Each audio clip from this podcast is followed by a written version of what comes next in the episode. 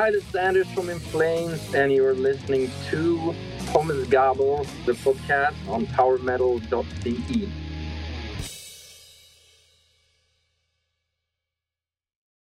So, hey, everybody, um, you're listening to Pommesgabel, the podcast of powermetal.de. The following episode is in English only. Die folgende Episode ist nur auf Englisch. We have a very special guest in this episode. Um, welcome, Anders Fridén from In Flames. Hello, how are you? Uh, thank you very much. I'm, I'm good. Thank you for having me. We're having us here on the podcast. You're just about to release a new album called Foregone that will be released on February 10th. And uh, of course, we will talk about that. But before that, I want to jump into the year 1997. 25 years ago, you released the album Whoracle. And um, that's a concept album that tells the story of past, present, and future of our planet Earth especially the songs Jotun and episode 666 are about an apocalyptic event that destroys our society and is also shown in TV.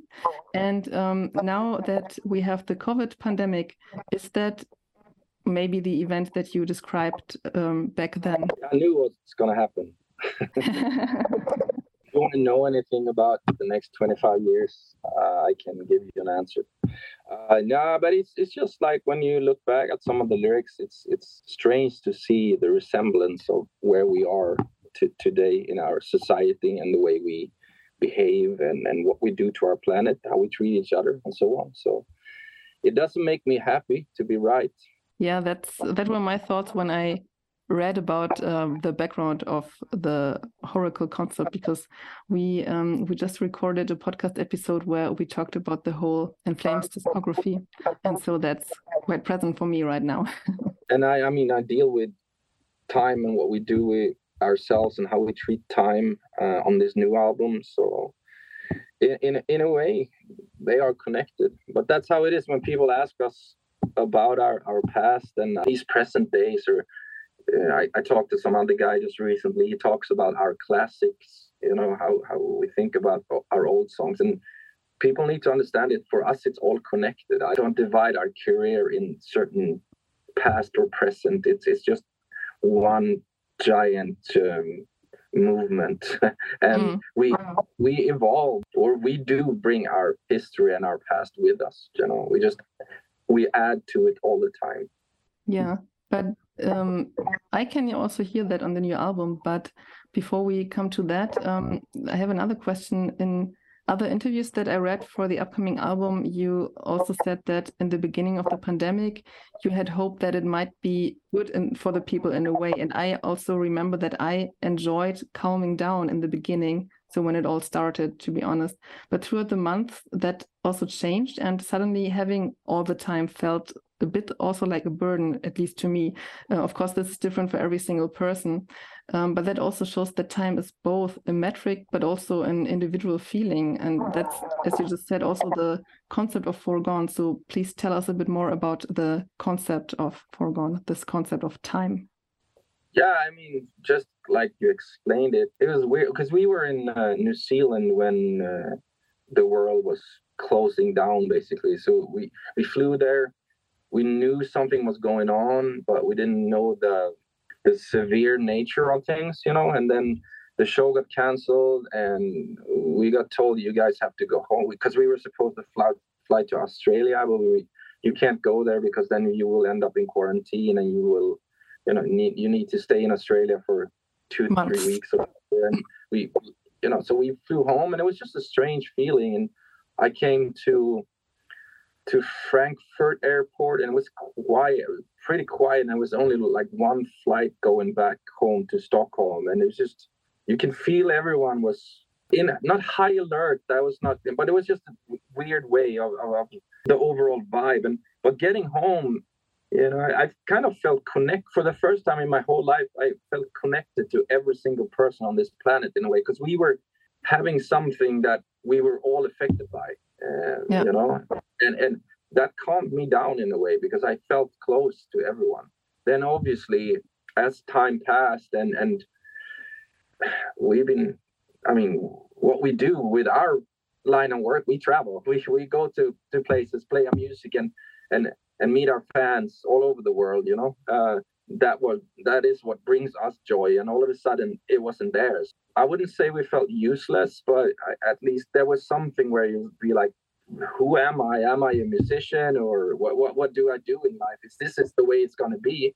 Especially, I remember it was especially tough when um, after I, I don't know how it was in, in, Germany, but after a year in Sweden, it started to open up a little bit more, and and just the the restaurants could be open uh, longer, and and some the stores were back in some some sort of normality, and you it felt like okay, soon I can go out and play again soon, but then this what is called Omicron or Omicron, I can really mm-hmm. pronounce it that hit even harder. So we got shut down again, and that was extremely depressing. And it's like, will, will I ever see, you know, other people again, or is this it? You know.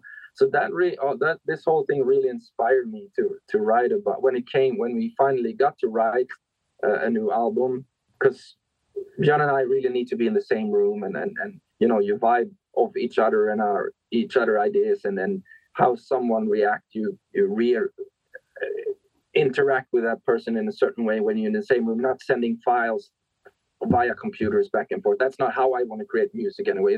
Other people can do it but that's not how we create music so when it come to write lyrics about this it was extremely natural for me to talk about you know these things and and use that as an inspiration so i, I think oh, this album is more me looking outward than looking inside. Obviously, mm-hmm. I deal with how I feel and what I think, but a lot of past albums are about you know past relationships, people you meet, and and how you deal with yourself on a mental level. And now it was more an observation about what do we do and if time if it's gone you know like and we don't know which is interesting and it's good that we don't know when we're gonna pass and when we're gonna leave you know we all have different time coded into our DNA. But it's if we would know that it ends tomorrow, what we what will we do and how would we react? You know. Mm-hmm. I can relate to that because I felt that too. I was like, oh, everything is shut down. But then I thought the whole world came to stop. It's not only me, it's not only Germany, it's yeah, all over the world that we are in the same situation. And that also gave me the feeling of being connected somehow to everybody. I, or I hoped uh, that would connect us after too if mm-hmm. you know like it would be we would be we co- would come out of this pandemic and be nicer and kinder and more respectful and understand whoever you love or where you're from in the world we're we just people with we have the same beating heart you know like it's it's just like we need to treat each other with way more respect and i'm sad when i think about it because it i, I feel it's heading in the opposite direction. The, yeah. the climate and the, the way we talk to each other and the way, I mean, it's like uh, you, if you and I don't agree uh, upon a thing or, uh, or, or something, it's not agree to disagree. It's like I hate you because you don't agree with me anymore. So I can't talk to you about certain things anymore because you don't believe the same things that I believe. And that's not how we're going to solve the problems that we have. And that's not how we're going to advance as, as a species. And we have more technology today that help us communicate, but we communicate less. Mm-hmm. We don't have time for each other. We don't we don't respect people's opinions or whatever. And and people treat opinion opinions like they're facts. Opinions are not facts. It's just what you think. yeah. And like if we disagree on one certain point, then I hate everything about you. Horrible. And we see that with you know, it's it's not just the normal people, if you want to like you and I, it's when it comes politicians are the same. It's the same. It's like we had an election uh, last year here in Sweden, and I I I, I follow because I'm interested in what, what what we think and what they think, and you know, I, I, I want to know who I'm voting for, but it was just blame game all the time. It's like no one came with an original idea to make things better. They were just blaming each other. Mm. Like, fucking sad. Yeah, it's the same here. um, but let's talk about something good. Your upcoming album. How come you chose "Foregone" as an album title? It's the inevitable end. You know, that's that's what what it is and what it means. So what I'm dealing with. You know, time is you know it will will continue forever and ever and ever. But our time, your you, your yours, mine, like that will end eventually, and our planet will for sure end. I don't, you know, thinking about it, I don't think it's going to be robots that will come and destroy us or a big meteor or whatever. It will be us as a human species. We will destroy it ourselves. So, yes. Yeah the robots they just do what we tell them to do and if someone says the robots should kill all people it must be a human who tells the robots to do so so that will be humans in the end the james cameron story you know yeah exactly Let's talk about the sound, about the music. Um, as I said, we just recorded a podcast episode where we talked about the whole In Flames discography. And to me, the new album Foregone sounds like a mixture of your sounds during the years. So it's very melodic again. The harshness of death metal is back, but you also kept the influences of the latest phase that was, to me, more poppy and more in the direction of metalcore. Um, you also just said that for you, you always evolve in your sound. So, um, how would you describe the sound of Foregone? Uh, in flames. I, don't, I don't really like to describe it because I think uh, it's it's different from person to person. And uh, when we record and and until we release the album, it's it's ours. And then you release the album, it's not yours anymore. We give it to the world, and everyone everyone are entitled and everyone has their own opinion. You know, I think we have a certain sound, which is the mix between melody and aggression. Um, going into this album, what we thought about more than actual the actual. Oh, the first thing we talked about it was we want to make it more guitar driven, and mm-hmm. we want the drum to be a little bit more upfront. That's maybe why some people feel it. It is more classic or death, however they want to describe it. We just want to make a good album. that's that's that's what it is. Like that's something that speaks to something that I'm super proud of, and hopefully other people will see that as well. But that's the same intention we do every time. It's just like there are years in between albums. We don't write in between albums. We we tour in between albums, and when it comes to like, okay, we're done, we're done with it, all the touring. Let's let's start thinking about the next album, and then we go into that mode. And and the only thing we think about is writing the music and and as soon as the mix is there and we deliver the album to the record company, all we think about is about touring again. So it's just, uh, I think that's why the album sounds different. We, we, we never felt like we have to go back. I, we always look forward, but we always have the history with us, and every album is as important as the next one. If you take one out of the equation, it, it would have changed and wouldn't sound the same, you know. Um, let's talk about the video for Foregone Part One. That's made by a Ukrainian artist with um, with the help, quote unquote, of artificial intelligence. Is this also kind of statement or two statements about the ongoing war and also what AI is able to do? That's an amazing uh, explanation. I wish that was mine, but uh... you can steal it if you want to. I think it's interesting and, and, to see what happens when you, you give your your brain and your art to technology and see whatever wherever that will go you know? And it's great that it's done with an artist from ukraine because uh, i'm with them i feel them and i think about them every day you know? The people i mean not the, only the artists but the people in general. Mm-hmm. and this war is horrible. So i think that's very very cool that that collaboration happened but I mean, as the songs Foregone One and Two are connected, again, your explanation is amazing. I, I like it, but for me, it's more. You remember the the movie The Ring? Yeah. So they have this. They find this this this movie, this the, the thing that they watch, and they become obsessed, right? So it's if you look at the uh, Foregone uh, uh, Part Two and the see this guy get this uh, VHS in his hand and he watched that that movie and it's the movie from Foregone part one and then it will make him go insane in a certain way. And so it's very inspired by old vhs movies. That's something that i i love that this culture with old tapes and and and horror all horror movies and stuff from the 70s and the 80s and, and, and that art style but of course it's it could be a, a, different statement another statement as well like that is way greater than that. And i i write lyrics so with a lot of metaphors you get your own interpretation and that's awesome. And i will never correct you or anyone else if you say something that wasn't my intention from the beginning. To me the lyrics are extremely important.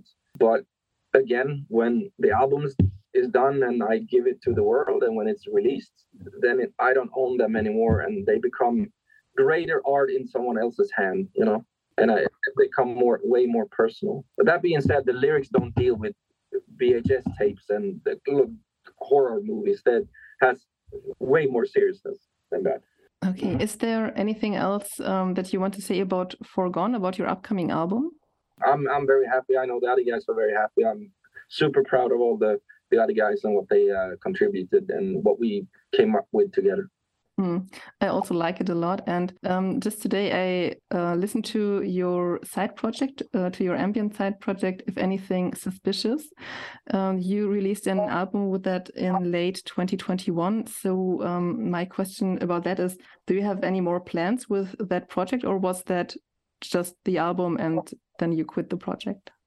No, no, no, no. It's still alive. I'm I'm sitting in my studio right now, and I this morning when after my son went to school, I went into my studio and started working on some other stuff. So I'm I'm continuing doing that, and but it's such a passion product, and it's just it's just me that it's it's I release it when I feel like it's. The thing is, it wasn't meant to be released to begin with. It was just something I I did during the pandemic to have something to do, and I'm a creative person. I I need to occupy myself with something. And when I couldn't be with the other guys in the band, I I built a studio in my house and I bought a lot of synths and, and equipment. And and I just started writing music and noodling around. And then I sent it to a bunch of friends and they said you should really do something with it. And then all of a sudden I have released an album. And that was just like I didn't want to call it you know my name. I, I didn't want people to judge it because based on me being in flames because it's something that is so so different. Yeah. You know it's it's has nothing to do with in flames at all uh and it's just you know so it's it's it's music based on just pure emotions and i'm trying to paint my feelings with sounds than than any words you know could describe and and i want people to listen to it and fall asleep. Because it should calm you down you know that's that's what the music is. It's not it's not supposed to be super complicated or anything. It's just supposed to be a, a nice a nice soundtrack to whatever you need to deal with. Mm, okay. So uh, thank you anders. Last question that we ask all our guests. What is your favorite song at the moment? The part five vinyls which is uh, released by Alva Noto and Ryuichi Sakamoto. I think that's how you pronounce it. Mm-hmm. So it's an amazing, uh, again, ambient music. You should really need to listen to it. You need time to listen to it as well because it's not, it's not easy music. Uh, I I, think, I find it as easy listening, but a lot of maybe other people don't. It's not very immediate, you know, and it's just beautiful beautiful music. So there was this song Reversal that I just listened to. So and it, this album, um, yeah, it's a five-part series, and you should really listen to it. It's amazing. Thank you for for the advice. My favorite song at the moment is by Atlas, and it's called Skinwalker. It's the opener of their debut album Primitive. People out there, you have a lot of stuff to listen to also to the new In Flames album Foregone that will be out on February 10th. Anders, thank you so much for your time and thank you out there for listening. Bye bye. Thank you very much.